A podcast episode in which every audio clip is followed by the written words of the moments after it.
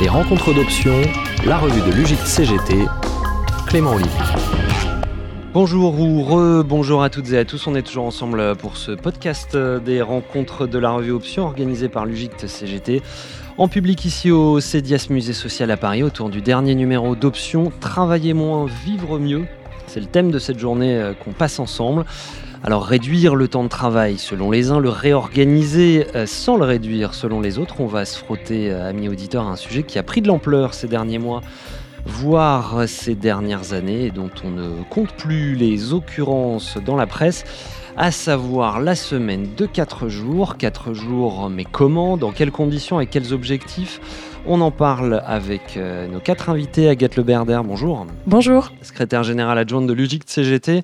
Vous signez dans la revue Option un plaidoyer pour un encadrement strict euh, du forfait jour et pour la semaine de 4 jours avec réduction du temps hebdomadaire à 32 heures. En face de vous, Jean-Pierre Decolle, bonjour. Bonjour et merci de votre invitation. Sénateur du Nord, euh, vous siégez avec le groupe Les Indépendants et vous avez déposé une proposition de loi en faveur de la semaine de 4 jours, mais alors là sans baisse de durée hebdomadaire du travail, un modèle dont on va également parler avec vous. Sylvain Memet, bonjour. Bonjour, merci pour l'invitation. Élu CGT au CSE du cabinet de conseil Accenture qui expérimente euh, dans ce sens, vous nous raconterez. Et pour aller plus loin dans la réflexion sur le travail et moins, nous sommes avec Céline Marty. Bonjour. Bonjour et merci pour l'invitation. Chercheuse en philosophie, vous êtes doctorante à l'Université de Franche-Comté et autrice euh, d'un essai Travailler moins pour vivre mieux, guide pour une philosophie antiproductiviste. C'est paru chez Duno en 2021. Merci à vous quatre d'être des nôtres. Agathe Leberder, peut-être une question euh, très simple d'abord sur l'état des lieux. Euh, est-ce que tout simplement les cadres, ingénieurs, agents de maîtrise, les ICTAM dans le vocabulaire de l'UGICT, est-ce qu'ils travaillent euh, vraiment 35 heures par semaine, Agathe Leberder euh, non, les, les 4 techniciens sont très loin aujourd'hui des 35 heures. Euh, les professions intermédiaires sont à en moyenne 38 heures par semaine et les cadres en moyenne à 42 heures par semaine. Euh, pourquoi? Et je pense que c'est important de revenir là-dessus parce que l'histoire a conduit à cette situation et l'histoire peut nous apporter des enseignements intéressants, notamment sur la bataille qui va s'ouvrir sur la question de la semaine des 4 jours. En 1919, quand il y a la réduction du temps de travail sur la journée, qu'on passe à la journée de 8 heures, les cadres sont exclus de cette réforme-là. Et dans l'application de la loi sur les 35 heures, la loi euh, Aubry, là aussi, on retrouve un cheval de Troie très important pour nos catégories socioprofessionnelles, qui est le forfait jour et qui a conduit à une explosion du temps de travail euh, des personnes qui sont concernées. Aujourd'hui, euh, la moyenne du temps de travail pour les personnes au forfait jour, c'est 44 h 30 par semaine, ce qui est totalement délirant. et on observe une hausse de la part des salariés qui sont au forfait jour.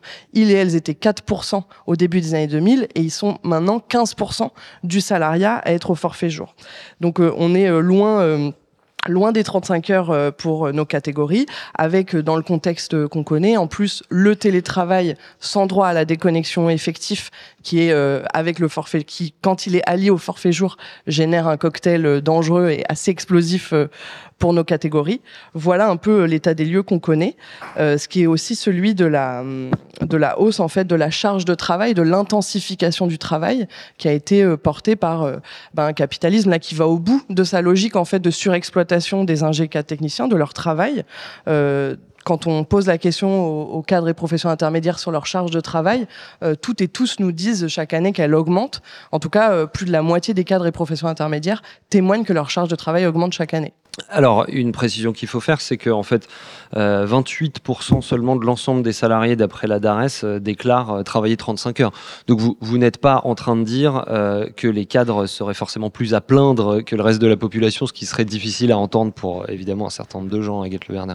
Ce qui s'est passé en fait, c'est que le temps de travail a diminué euh, sur le temps long pour euh, l'ensemble des catégories, mais il a moins diminué pour la catégorie cadre. Ça, c'est les chiffres qu'on a euh, de la DARES. On sait que les, cadres sont très peu à travailler 35 heures par semaine. Je crois que c'est 9% seulement des cadres qui travaillent 35 heures par semaine. et c'est notamment l'effet, enfin, en tout cas, la DARES fait directement le lien avec l'application du forfait jour, puisque ce qu'on sait sur l'application du forfait jour, c'est que ça conduit les cadres qui sont au forfait jour. Et je ne parle que des cadres parce qu'il y a aussi des professions intermédiaires hein, qui sont au forfait jour. C'est 12% euh, euh, des salariés au forfait jour qui sont euh, des professions intermédiaires. je reviens à mes chiffres, mais ce qu'on sait pour les cadres qui sont au forfait jour, c'est qu'ils travaillent en moyenne 200 heures de plus par an que les salariés cadres qui sont au régime horaire, ce qui est un nombre d'heures euh, très important et euh, dont on sait aujourd'hui, parce que la, question de, de, la bataille pour la semaine des quatre jours pose le sujet euh, de l'embauche. C'est une condition sine qua non de la réduction du temps de travail de nos catégories. On sait que si on reprenait ces 200 heures annuelles travaillées en trop par les cadres au forfait jour, eh ben on pourrait supprimer tout bonnement le chômage des cadres qu'on connaît aujourd'hui. Alors certes, euh, les embauches de cadres sont en hausse, mais il reste des cadres au chômage. Ils sont à, peu près 300 euh, 000 aujourd'hui. Et ces 300 000 emplois, c'est ce que représentent les heures excédentaires que font les salariés au forfait jour euh, chaque année aujourd'hui.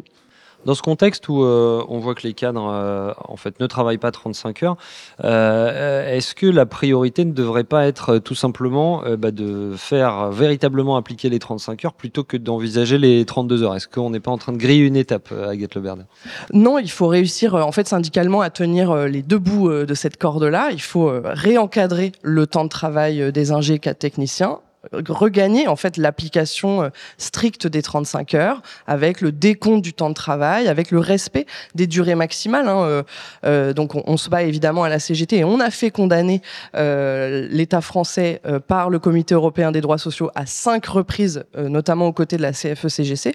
On se bat pour le respect des durées maximales de travail, c'est-à-dire les 48 heures hebdomadaires et les 10 heures quotidiennes. Donc il faut le respect de ces durées maximales-là et puis le décompte strict du temps de travail pour pouvoir être rémunéré au niveau de notre qualification en tant euh, qu'ingé euh, cadre technicien. Et c'est un combat qu'on ne porte pas seul, puisque je vous rappelle que au moment de l'adoption euh, de la loi Aubry à la fin des années 90, dans les débats interviennent par exemple Roselyne Bachelot, qui défendait l'application stricte de la directive européenne sur les durées du, sur la durée du travail et le respect des 48 heures hebdomadaires. Avant de passer la parole aux, autres invités, bah, du coup un, mot sur la conclusion que vous en tirez il faut euh, passer à la semaine de 4 jours, mais à condition que ce soit à 32 heures par semaine. Oui, absolument. C'est et c'est d'où l'intérêt du titre hein, de cette de, cette discussion sur est-ce que la semaine de 4 jours c'est un oasis ou un mirage pour nos catégories. C'est un oasis évidemment parce que les expériences euh, les expérimentations de la, semaine de 4 jours sont positives pour les salariés. La plupart ne veulent pas revenir en arrière et c'est ce qu'on voit dans l'article d'option qui est signé par euh, Lucie Tourette sur euh, les, les expérimentations de la semaine de 4 jours. Mais c'est un mirage courage ça peut être un mirage en tout cas, parce que dans ces expérimentations, on voit des écueils importants. Par exemple, dans l'entreprise Elmi, euh, qui est un fournisseur d'énergie euh, basé dans le Rhône, euh, plus de 60% des salariés qui sont passés à la semaine de 4 jours ont indiqué devoir travailler sur leur jour off. Donc ça montre qu'on passe à la semaine de 4 jours, mais on est quand même contraint, à cause de la charge de travail, de revenir travailler sur le jour qu'on a gagné de repos. Et puis, sans droit à la déconnexion effectif, ça conduit aussi à une intensification du temps de travail. Donc pour nous, la bataille de la semaine de 4 jours, elle implique d'être très vigilant sur les différents aspects de la réduction du temps de travail, c'est-à-dire les questions d'embauche qui n'avaient pas été réglées au moment de la loi sur les 35 heures, notamment dans la fonction publique, et qui ont conduit à la situation qu'on connaît aujourd'hui dans les, dans les services publics qui est euh, désastreuse. Et puis, euh, et la question de, de l'organisation concrète du travail, de ce qu'on fait dans le travail et de la lutte, ce qu'on parle à l'UGICT, de la lutte contre ce qu'on appelle le Wall Street Management, c'est-à-dire un management de court terme, orienté principalement par euh, les coûts, les intérêts des actionnaires. L'objectif, c'est que pour les salariés, notamment les, catégories Ingecatech, on puisse retrouver des marges de manœuvre sur l'organisation et le contenu de notre travail. Euh, c'est pour ça qu'à l'UGICT, on se bat pour euh, un droit nouveau qui serait le droit de refus, d'alerte et d'alternative pour nos catégories qui leur permettrait de dire stop et d'être protégés contre les discriminations, le licenciement quand ils et elles le font. On a des retours d'expérience en fait de, de camarades dans les entreprises qui nous montrent qu'il faut qu'on soit vigilant sur tous ces plans, embauche, contenu du travail, application effective de la réduction du temps de travail. Par exemple, chez EDF, ils ont en fait signé des accords pour les 32 heures à la fin des années 90. Donc les 32 heures existent déjà théoriquement chez EDF, mais ce que les camarades nous disent, c'est que ça a conduit à une intensification par ailleurs euh, du travail, puisqu'il n'y a pas eu les embauches euh, qu'il aurait fallu euh, mettre en œuvre et la délégation notamment du travail pour absorber cette charge de travail supplémentaire. Jean-Pierre Decolle, euh, vous qui euh, êtes sénateur, qui euh, siégez au groupe Les Indépendants, qui n'êtes pas à la CGT comme Agathe Leberder, quelle opportunité vous voyez-vous dans la semaine de, 4 jours et, en quoi consiste cette proposition que vous portez? Bien. merci d'une part de m'avoir invité. Euh, très rapidement, je voudrais peut-être vous dire d'où je viens. Je viens du Nord. Je suis pas loin de Dunkerque. Lorsque j'étais député, j'ai été l'auteur de la proposition de loi sur le chèque emploi associatif, qui a permis tout de même de créer plusieurs centaines de milliers d'emplois dans le monde associatif, alors que c'était c'était l'anarchie la plus complète en matière de reconnaissance de l'emploi. Et puis, toujours en tant que député, parce que j'ai été longtemps à l'Assemblée nationale avant d'être au Sénat, je suis aussi l'auteur de l'amendement qui a permis d'intégrer le télétravail au Grenelle de l'environnement. Ceci dit, je ne suis pas un spécialiste des affaires sociales.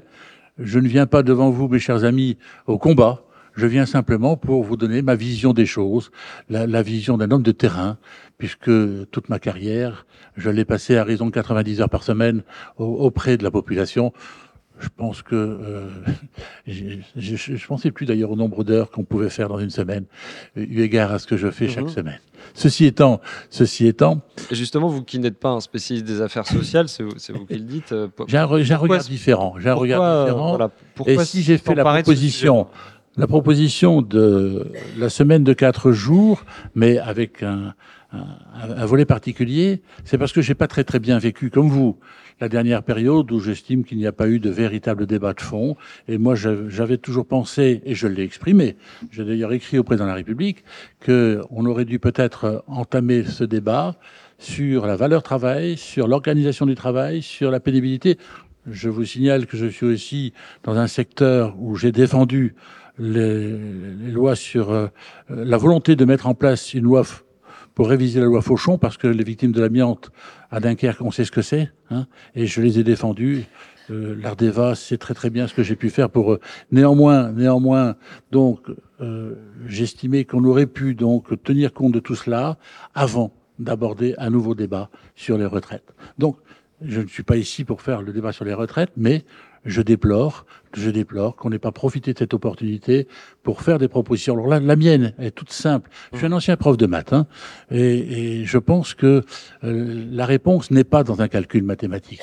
Il y a des réponses à, à, mettre dans un autre contexte. Alors si je fais une proposition de la semaine de quatre jours, alors ça va vous, ça va vous choquer peut-être, hein, mais je propose 4 fois 9, 36, parce que c'est simple, mais c'est bien plus que la simplicité. 4 jours de 9 heures, et euh, déjà, de façon très simpliste, mais la journée libérée permet d'éviter des déplacements. Parce que dans le contexte de fatigue, de pénibilité, on ne tient plus assez compte de la difficulté des déplacements. On ne tient plus assez compte aussi du coût du coût du déplacement, les, carburants, les, euh, les dépenses de, de, véhicules. Et si on peut éviter un déplacement par semaine, eh ben je pense qu'on on ajoute une petite parcelle, une petite parcelle de confort pour les salariés. Au-delà de cet aspect des choses, lorsqu'on libère une journée de travail, c'est peut-être là plus que du confort pour la famille, pour les enfants. C'est peut-être aussi moi qui suis un défenseur de la vie associative, c'est une seconde nature chez moi, la vie associative, du temps à passer, eh bien, aussi dans la vie associative, parce que j'estime que ce que fait la vie associative, en général, c'est bien fait et ça coûte moins cher. Et aussi, et aussi, eh bien, pourquoi pas? Pourquoi pas? Pour celles et ceux qui en ont l'envie, eh bien, de prendre un petit job. Et je, Dieu sait si aujourd'hui on a besoin de ces petits jobs qui permettraient, eh bien, d'améliorer d'améliorer le, les, les, fins de mois. Non, mais je le dis comme je le dis comme je le pense, et euh, néanmoins, je défends ces 36 heures. Alors, ah, vous allez dire, je passe de 35 à 36. 4 fois 9, 36, oui, 4 fois 8, 75, ça fait 35. Euh, on, on, on, libère, euh, on libère une journée, on... euh, mais on ne baisse pas le nombre d'heures hebdomadaires. Pour, pourquoi, Jean-Pierre? Non, parce que justement... Et on les remonte du Justement, et je reviens à mon raisonnement qui n'est pas mathématique, eh bien, si on passe de 35 à 36, payer 36, hein, payer 36, eh bien, c'est parce que cette 36e, et, là, euh, c'est une proposition que je fais eu égard à des à des expérimentations qui sont faites dans certains pays britanniques ou les pays asiatiques, où dans les établissements, il y a maintenant une salle de repos.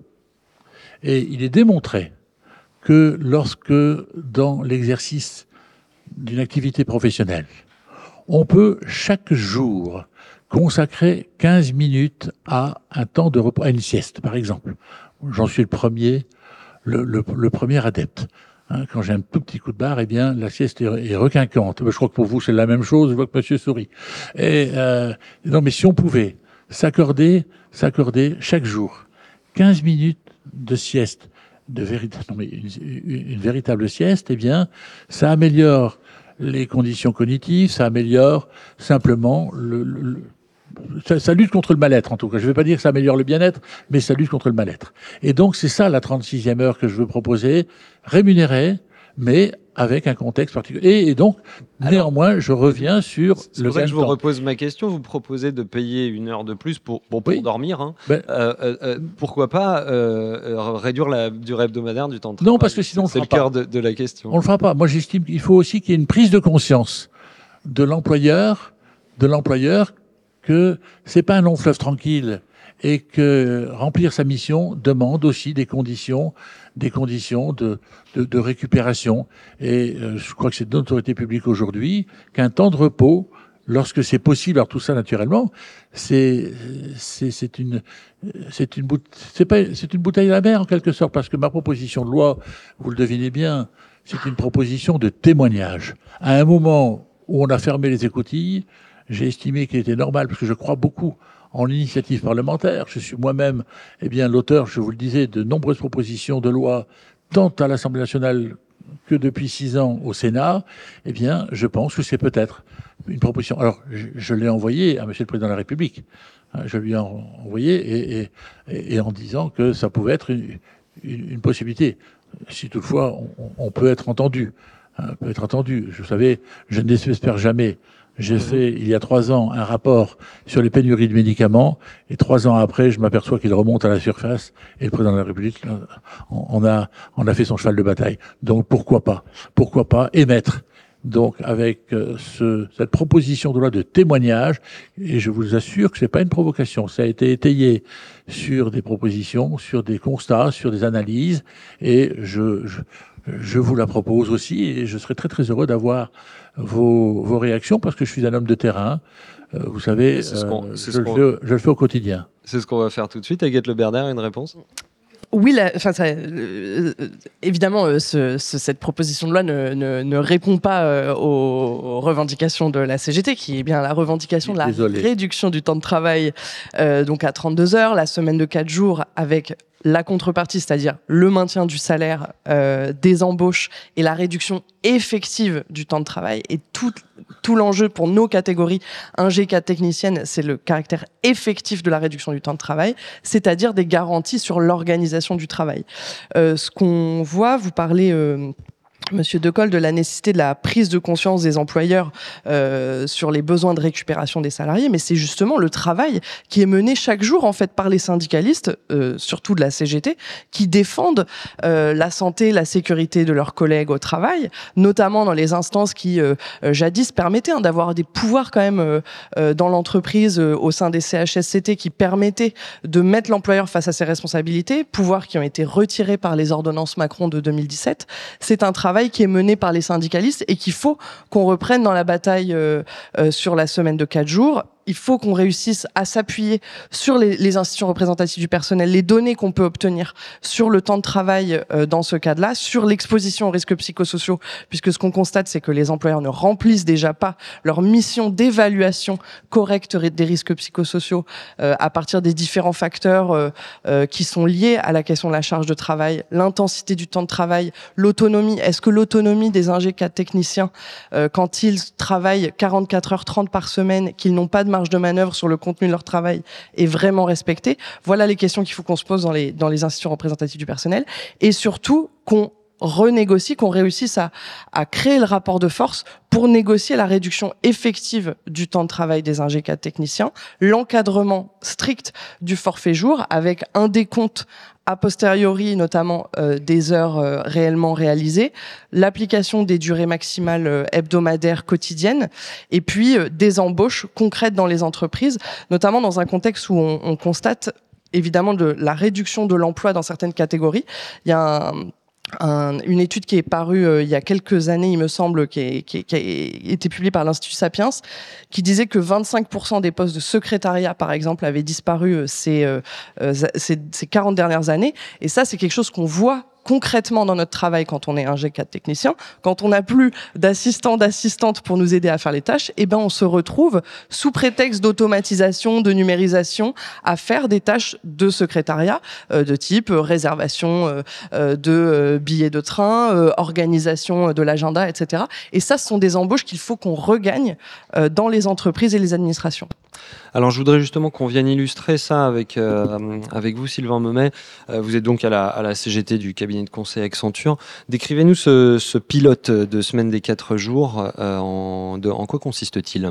Alors, pour situer un peu le contexte, hein, Accenture, c'est une boîte de conseil qui vend des jours hommes pour des missions de transformation organisationnelle et digitale au sein de grands groupes du 440.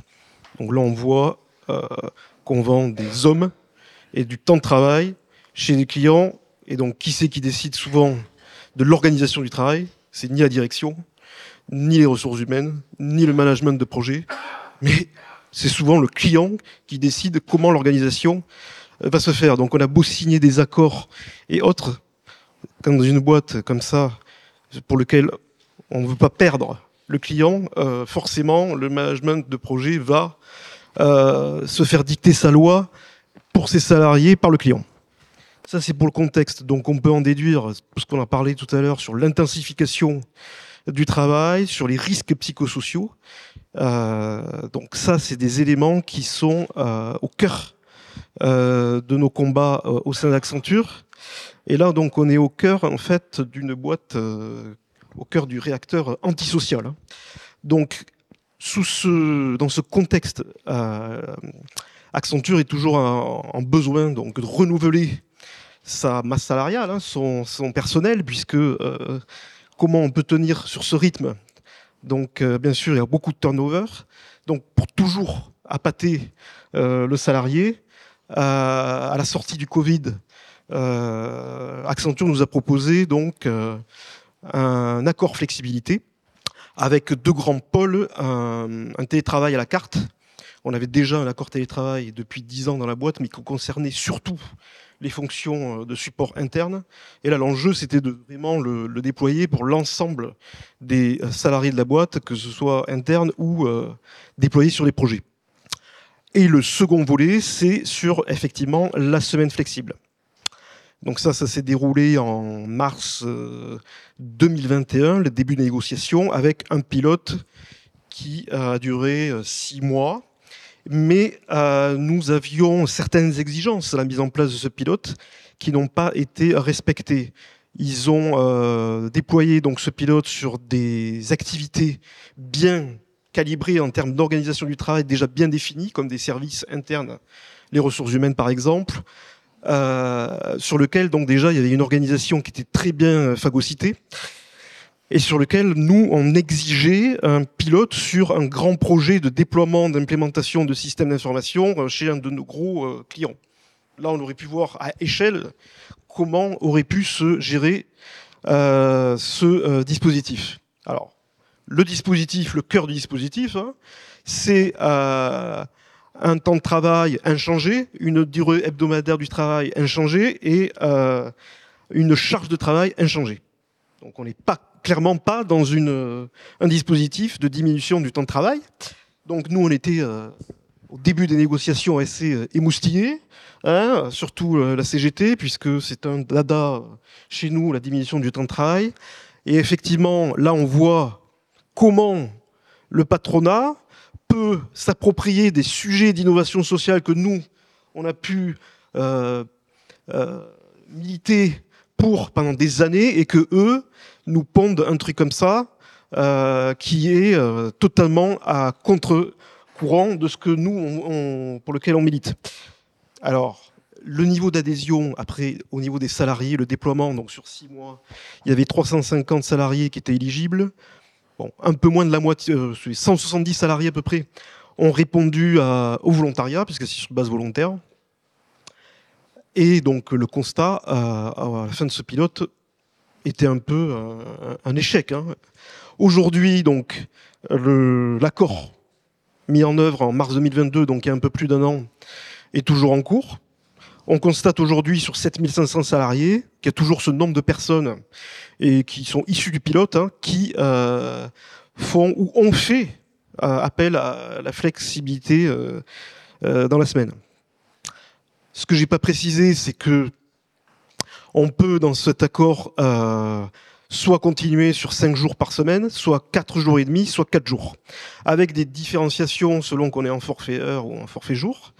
En forfait heure, donc ben, selon notre forfait, si on est sur 37 heures, on peut faire 3 fois 10, 3 fois euh, 9 plus euh, un jour à, à 10 heures. Et si on est en forfait jour, on a droit à deux demi-journées différentes euh, dans la semaine. Ah, il faut savoir aussi que bon, nous, on n'a pas signé euh, l'accord définitif parce qu'on s'est dit, bah, les combats, il y en a d'autres. Hein. C'est effectivement le combat contre le forfait jour, pour lequel la CGT Accenture a déjà fait condamner Accenture au pénal en 2019 sur l'usage abusif du forfait jour, ce qui a permis pour 2000 cadres de comptabiliser le temps de travail et de récupérer euh, le paiement des heures euh, illégalement travaillées. Donc on fait la même euh, procédure aujourd'hui, on aurait les, mêmes constats avec l'inspection du travail, ce serait exactement la même chose. Donc le combat, il faut le faire là, c'est faire, faire respecter la durée légale du temps de travail, le temps de repos, et là on y est, on est loin du compte, quoi. Et, euh, est-ce que Sylvain Memet, vous êtes capable de voir les, conséquences de ce pilote, par exemple? Bah, Les conséquences de ce pilote, bah, le premier constat, c'est que pour mesurer véritablement euh, euh, quand on voit les, les, stats là, du, d'aujourd'hui, alors le pilote est dépassé. Hein. Le, pilote, c'est un taux d'adhésion faible. Bon, il y a beaucoup de personnes qui n'ont pas osé aller même dans le volontariat pour ce pilote, parce qu'ils se sont dit, bon, bah, ça sert à quoi que je travaille plus par jour, alors que moi j'ai déjà mon train-train quotidien, je vais chercher mes gosses à 6 heures, je vais pas me remettre dans le travail après. Euh ce qu'on peut constater aussi, c'est que ce genre d'adoption euh, de semaine flexible, c'est très compatible avec le télétravail, puisque les deux heures de transport que je perds, ben, je peux les passer à, bosser deux heures de plus dans la journée. Bon, les constats, nous, on les a dressés. Ils sont euh, hyper mitigés. C'est une certaine partie de la population. C'est pas la majorité et le cœur de nos salariés qui sont concernés. Et aujourd'hui, c'est le cas. C'est très mal adopté par nos consultants, pas adopté du tout même s'il y a un désir hein, de vouloir euh, adopter ce type de semaine flexible, mais pas dans ce cadre-là. Ils voient bien que en bossant aujourd'hui déjà 10 heures par jour, voire plus, sur une semaine de 5 jours, comment on peut travailler euh, 50 euh, heures à 60 heures sur 4 jours?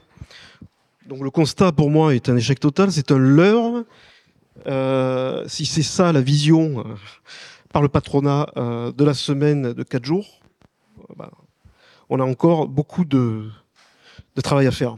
On voit bien effectivement toute euh, l'ambivalence de cette idée des quatre jours euh, qui est bien, bien détaillée dans l'article de Lucie Tourette que citait Agathe Le Berder dans donc, le dernier numéro d'option.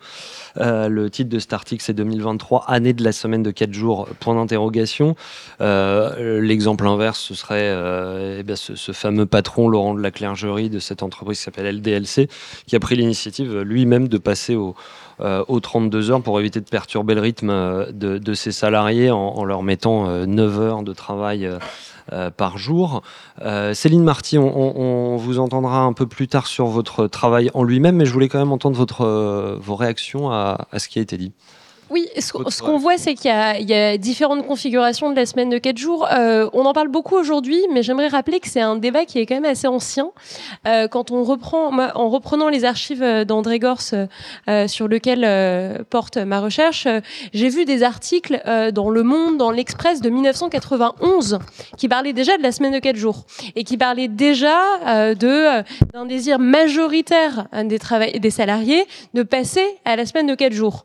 Donc, je pense qu'une des questions aussi qu'on peut se poser, c'est finalement euh, dans quelles conditions ces débats ont eu lieu dans les années 90, dans les années 80, et pourquoi ça n'a pas marché aussi à ce moment-là, et pourquoi on y revient aussi aujourd'hui et comment finalement on intègre les obstacles euh, qui euh, se sont euh, finalement posés à cette question dans cette époque-là? Parce que souvent on en parle comme d'un nouvel horizon, un nouvel Eldorado qu'on aurait découvert, et je pense que c'est important de se rappeler que c'est pas un débat nouveau, ni la réduction du temps de travail, ni même la proposition concrète de la semaine de 4 jours.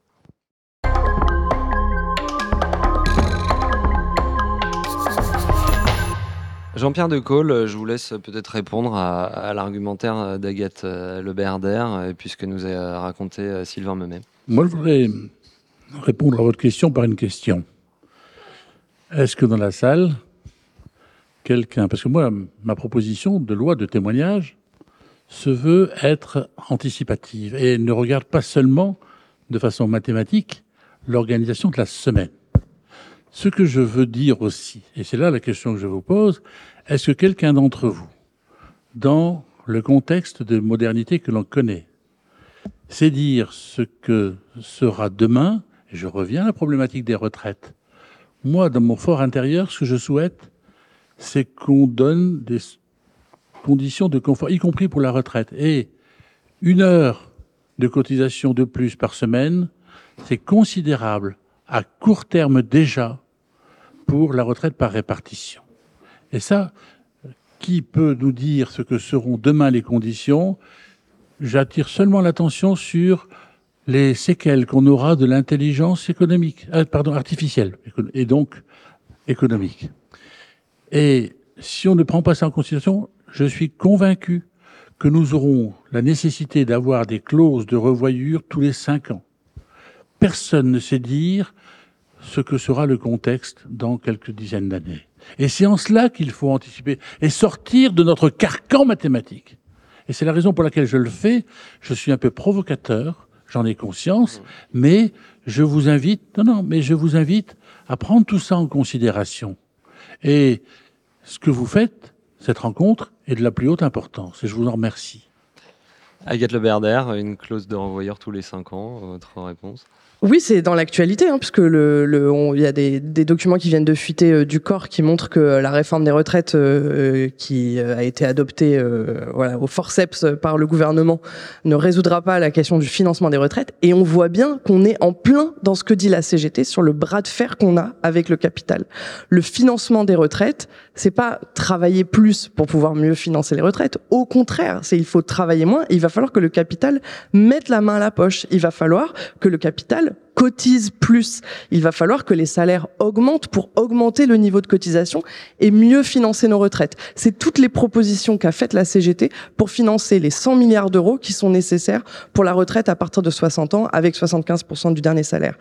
Et en fait, sur le temps de travail, c'est exactement le même bras de fer et ça nécessite pour nous de construire un rapport de force massif qu'on est en train de construire en fait dans les entreprises par la discussion avec nos collègues. Ce qui est important, je pense, pour nos catégories, les ingénieurs, cadres, techniciens, c'est d'arriver à créer ce collectif dans un contexte où tout est fait pour individualiser le rapport au travail. Ça a été dit euh, dans le podcast précédent, mais tout est individualisé dans notre rapport au travail, notre rémunération, nos retraites, notre temps de travail. Les cadres et les, et les professions intermédiaires sont très seuls face à la question du temps de travail. C'est une convention individuelle de forfait qu'on doit signer et qu'on doit euh, euh, faire évaluer chaque année avec son employeur. C'est ce que disait Sylvain euh, sur Accenture, c'est euh, des arbitrages qu'en fait les, les, collègues font tout seuls. Est-ce que je vais euh, plus télétravailler pour gagner du temps de travail ou est-ce que euh, je vais passer à la semaine flex de 4 jours? Eh ben, il faut qu'on arrive à sortir nos collègues, les salariés, de ce rapport individualisé au temps de travail, réussir à construire des luttes collectives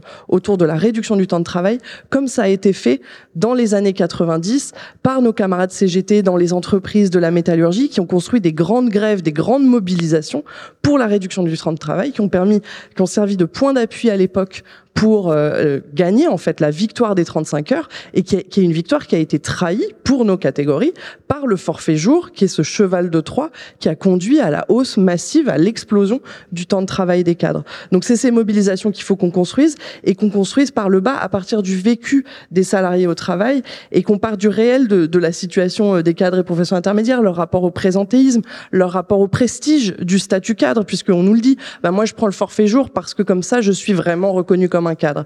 Et tout ça, il faut qu'on arrive à le déconstruire. Et je trouve qu'il y a une contribution qui est intéressante dans le, dans le dernier numéro d'option, justement, c'est celle de Ranja Kanouni, notre camarade du collectif Jeunes Diplômés, qui explique comment les conditions d'études, nos conditions d'études, formatent les jeunes ingénieurs techniciens à accepter des amplitudes horaires délirantes. Et c'est là-dessus qu'il faut qu'on travaille pour déconstruire ce rapport au temps de travail euh, qu'ont euh, nos collègues ingénieurs techniciens. Individualiser euh, le travail, individualiser donc aussi la, la, culpabilité, le sentiment de culpabilité face au, face au travail, face à la valeur travail. On en vient euh, à, à, votre euh, travail, à, vous, Céline Marty. vous cherchez dans vos travaux à justement à déculpabiliser cette discussion sur le travail, sur la, la place qu'il occupe dans nos vies.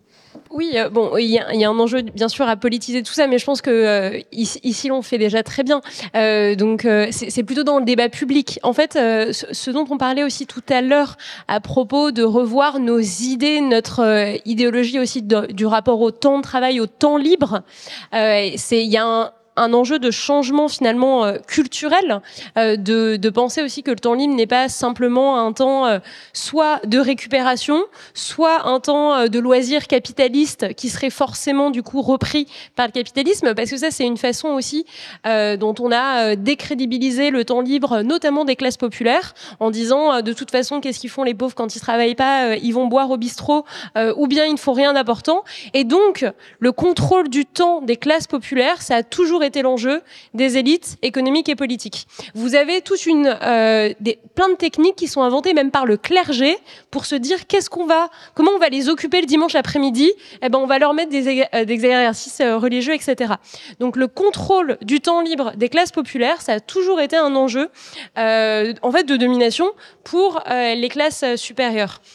Donc, reprendre un contrôle sur ce temps en disant que ce temps, c'est un enjeu d'autonomie, c'est un temps où on ne rend pas de compte ça, je pense que c'est la dimension euh, d'autonomie, la dimension existentielle la plus importante. Sur votre temps en dehors du travail, vous ne rendez des comptes ni à l'État, ni au patronat. Vous ne justifiez pas de ce que vous faites de votre temps. Alors que tout le reste du temps, vous justifiez auprès de l'employeur, auprès de la CAF, etc. Euh, on voit que c'est la même logique de contrôle du temps des classes populaires qui se joue dans le RSA, notamment quand euh, si on lui applique euh, la compensation avec des heures d'activité bénévole. Donc il y a toujours une logique de contrôle du temps parce que on a peur de ce que les plus pauvres, les gens, de façon générale, font de leur temps libre, alors qu'on ne s'attaque jamais à ce que les plus aisés font de leur temps libre et font de leur temps de travail y compris. Euh, et ça rejoint aussi la question euh, écologique parce que, euh, alors, je trouve que dans les débats autour du temps libre, historiquement, on voit que l'argument de dire mais que vont faire les pauvres de leur temps libre, ça, ça revient tout le temps. Paul Lafargue, fin du 19e siècle, ça revient chez Bertrand Russell, 1930, ça revient dans les débats dans les années 80.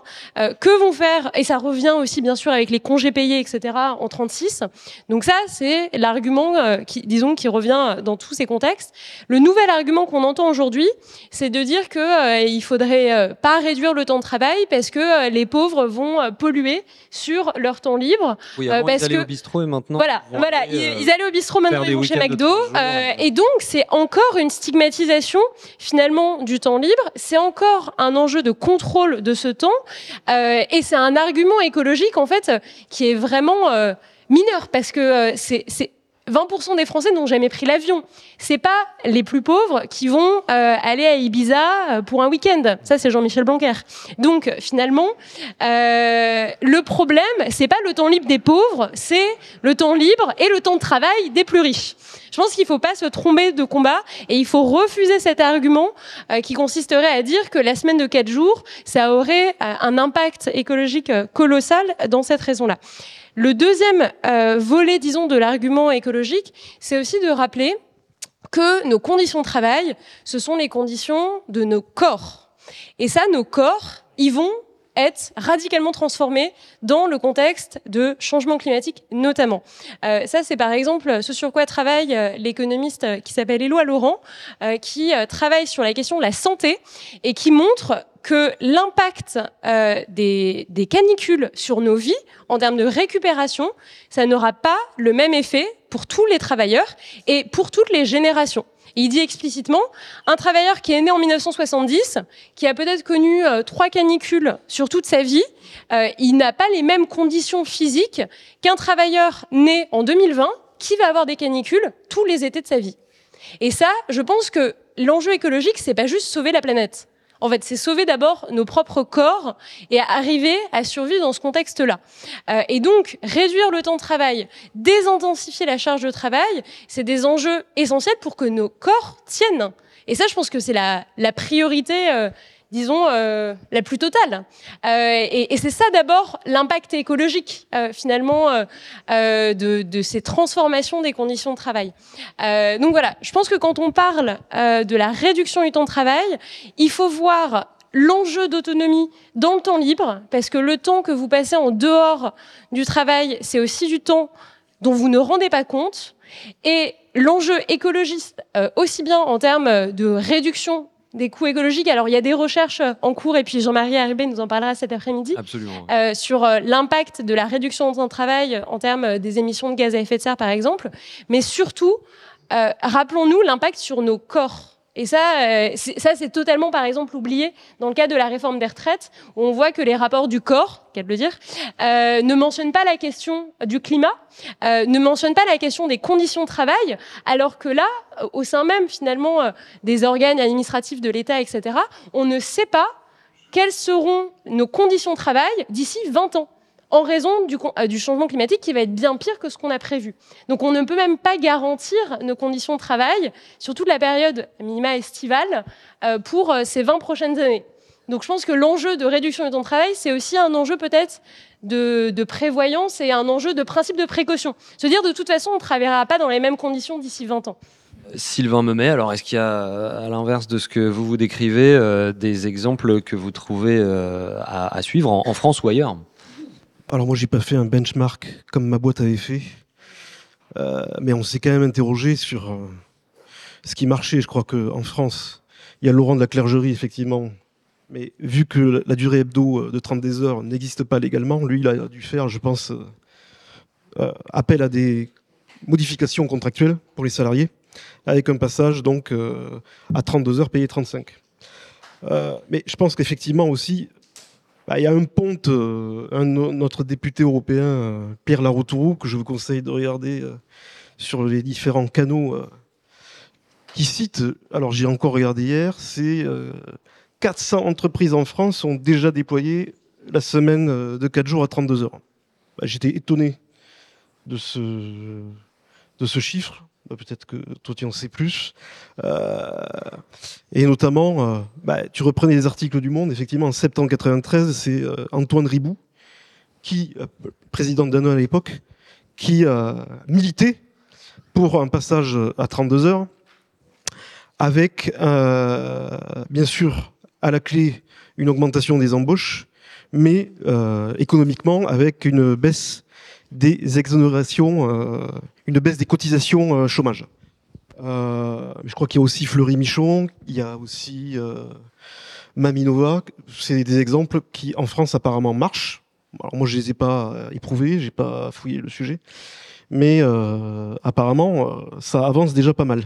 Céline Marty. Oui, je, crois qu'en fait, avant la réforme des 35 heures, il y avait déjà des entreprises dans les années 80-90 qui avaient euh, mis en place la semaine de 4 jours et qui finalement ont été, euh, enfin, ont rétropédalé avec le passage aux 35 heures. Donc ce serait intéressant de faire une comparaison aussi sur euh, l'évolution de ces organisations et, euh, et de, de, revenir sur l'historique de ces entreprises et puis comment le passage euh, a été aussi vécu.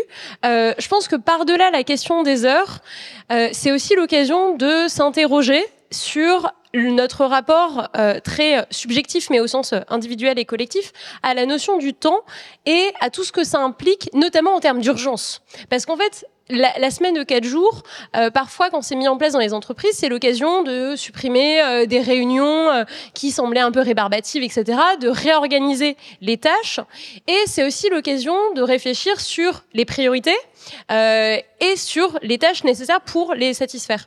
Et peut-être que revenir aussi simplement sur notre rapport à l'urgence, à ce qu'on vit comme étant absolument urgent, et de se dire qu'en fait, bah c'est peut-être pas si urgent, peut-être que ça peut être fait la semaine prochaine, etc. Euh, voir comment les ordres sont aussi organisés autour de cette urgence. Quand on vous dit il faut absolument le faire maintenant, c'est aussi une façon de nous imposer certaines conditions temporelles de travail qui pourraient peut-être être négociées.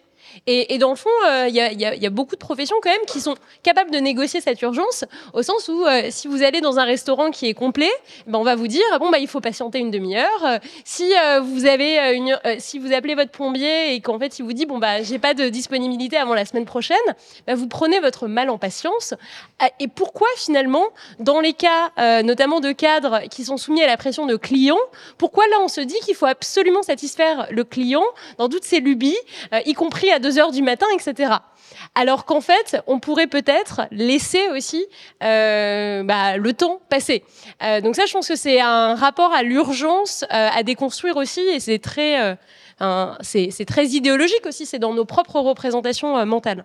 Jean-Pierre Decol. Je suis aussi président de l'amicale des brasseurs au Sénat. Alors, lorsqu'on parle de, la consommation d'alcool, euh, je peux vous assurer qu'il n'y a pas du tout de vice caché dans la production de la, filière brassicole. Ceci étant, euh, au-delà de cet aspect des choses, j'ai été maire pendant 24 ans dans une commune de 1300 habitants. Il y avait une, une quinzaine de salariés. Et j'ai mis en place dans la commune euh, dont je menais les destinées l'annualisation volontariste des 35 heures.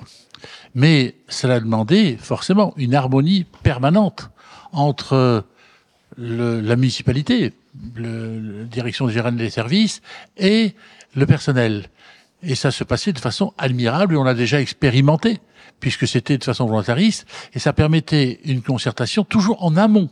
Et lorsqu'il y a une meilleure connaissance, une meilleure connaissance de, des missions à, à, assumer, eh bien, je pense que on balaye tout ce qui n'est pas facilement quantifiable, parce que tout ce que vous évoquez avec beaucoup de justesse, madame, sur la vie tout simplement, la vie au travail, eh bien, mérite d'être pris en considération. Et pour moi, si on extrapole un tout petit peu, un tout petit peu, et qu'on n'a pas une, une vision, une vision au bout du nez, eh bien, il y a probablement de l'espérance à avoir dans une prise en considération, prise de conscience qu'il y a une autre façon de travailler. Agathe Le Berder, en mode conclusion. Oui, sur euh, peut-être les perspectives hein, pour euh, nos catégories euh, salariés et puis notre syndicalisme à l'UGIC CGT. L'enjeu pour nous sur la semaine de 4 jours, c'est évidemment de gagner une loi qui protège l'ensemble des salariés par la réduction du temps de travail avec des garanties d'embauche et de maintien de salaire.